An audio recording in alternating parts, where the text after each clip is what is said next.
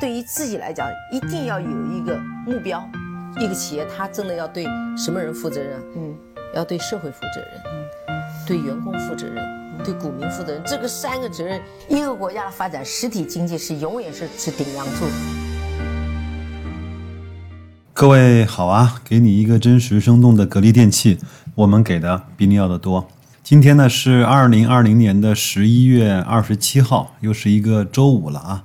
那我前两天呢是在雪球啊看到有一篇文章很有意思。作者呢是叫悠哉悠哉的牛，他的文章题目呢是投资收入已经超过我的工作收入了，可我依旧不愿意和身边的人去谈论股票。为什么我觉得这篇文章很有意思呢？因为我相信每个人啊到这个市场里来做投资这件事情，花了很多时间去学习，对吧？还要去自律啊，还要去修正。自己的心态当然是希望在这个市场获利的。那如果你获利的话，有没有标准呢？那我觉得这篇文章就讲了一个特别有意思的现象，就是你的投资收入超过了你的工作收入。你会怎么样？是不是就财务自由了呢？我们来看一看作者是什么样的一个情况。他呢是二零一七年的时候入市的，应该来说不是一个老股民了，对吧？股票持仓市值啊是从最初的两点五万逐步提升到了两百五十万。我相信这里面有新增的投入，也有股票的盈利。那这三年半的时间里面呢，如果计算打新收益、股票分红。和股票上涨等因素，平均来看，他的投资收入呢已经超过了他的工作收入。作者呢在文章里说，他的工作收入大概是每年三十万，其实也非常高了啊，既初步实现了被动收入超过了主动收入。但是呢，作者说他一般只会在网络上发表一些体会和感受。很少和身边的人谈论股票，甚至呢专门嘱咐他的家人和孩子也不要提起来他在投资股票的事情。主要原因呢有以下几点：第一个呢，炒股啊，在中国来看是一种原罪。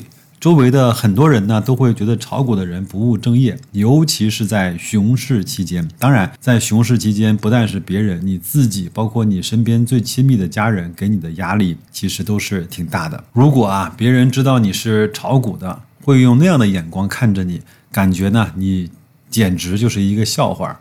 别人笑我太疯癫，我笑别人看不穿。作者说，他只能够这样的去进行自我的激励和鼓励。其实呢，他不愿意用“炒股”这个词，主要是因为基本面投资者，尤其这两年呢，只是在五六只股票上面去操作，并且很少调仓。他认为自己呢是在投资。可是和别人解释这些的时候呢，他们会说：“那还不是要买股票卖股票？那不就是炒股吗？”作者说，他也立刻哑口无言，也选择了闭嘴，不再去多聊了。我不知道各位在你在投资这件事情上，你的家人、你的身边的朋友和这个社会、你的周边是怎么来去评价和看待的？第二呢，和别人。谈论股票，你只要随口讲出来一句话，可能就会给别人呢带来很大的损失。因为不同的资金性质、不同的投资目的、不同的收益目标，会让同一只股票给人带来完全不同的结果。我觉得最重要的是不同的投资的心态和思路啊。他举了个例子啊，是他自己真实的经历。在二零二零年春节以前呢，他在格力上大概七十元的时候卖出了一千股，提现呢大概七万块钱，准备在过年。走亲访友的时候和假期旅行的时候来使用。我无意中啊和同事说了一下这件事情，他的同事呢看当时格力电器涨得那么好，也跟着买入了格力电器。没想到的是，呃，春节之后的疫情呢使格力电器的股价大幅的下跌。同事。后来也坚持不住了，在五十五块的时候卖出止损了。后来呢，格力电器继续的下跌到了五十元以下。同事和他说：“幸亏他止损了，否则啊，损失更大。”作者依然坚信格力电器的基本面没有问题，并且他也要表示要持续的去加仓。当前呢，格力电器的股价已经创出了历史的新高，作者也有了不错的收益，但是他依然不敢。和同事说，你不该低位止损，你应该继续的持有，这样可能就不会亏钱了。类似于这样的话，因为啊，本文的作者还是怕他的同事呢责怪他，怪他让那个同事有了损失。那和别人谈论股票呢，特别是推荐股票，真的可能会影响他人的钱袋子。能不说就不说，能少说就少说。还是那句话，别人笑我太疯癫，我笑别人看不穿。我只能够这样的自我鼓励。作者也说啊，他希望能够。盼望有一天一说自己是投资的啊，那别人呢就会投来羡慕的目光。估计啊，持仓的市值达到千万以上，可能会有这样的情况吧。努力中啊，文章啊特别的短。但是呢，我想每个人听完之后，有着各自自己不同的感受。其实呢，白老师认为啊，投资其实是一个特别私人的事情，因为我对我的资金负责，我用我的方法来赚取我的利润，或者是我去承担我能够承担的亏损，就这样就可以了，对吧？那至于说有的人呢，喜欢在。雪球上面公开他的一些持仓，或者是他他的投资的一些方法，那我觉得纯粹呢属于个人的爱好，这属于分享的一种快乐。那像白老师这样的傻乎乎的坚持几年下来去做一些节目，那其实也是一种爱好，甚至到了最后呢变成了一种习惯。当然，我不否认的是，里面也有一点点对我们这么多订阅客户的一种责任吧。但是我毕竟还觉得这个是一个特别私人的事情。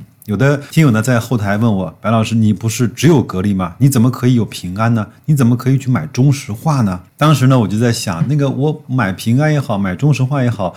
并不影响我买格力啊，也不影响你买格力，或者是你不买格力，对吧？那我觉得给我一点自由嘛。那咱们换一个场景，如果呢，我是一个私募的基金经理，或者我是一个公募的基金经理，我拿了你的钱去帮你做投资，那我有义务来向你汇报我买了什么，卖了什么，为什么这么做，我我怎么才能够对你的钱负责？那现在是我拿我的钱去做投资，我应该不用对除了我之外的任何人去负责，你说是不是这？这个道理呢？其实呢，我在日常的生活中，其实也很少跟别人谈投资，因为我大概在零六零七年的时候就知道啊，谈投资呢是一件很无趣的事情。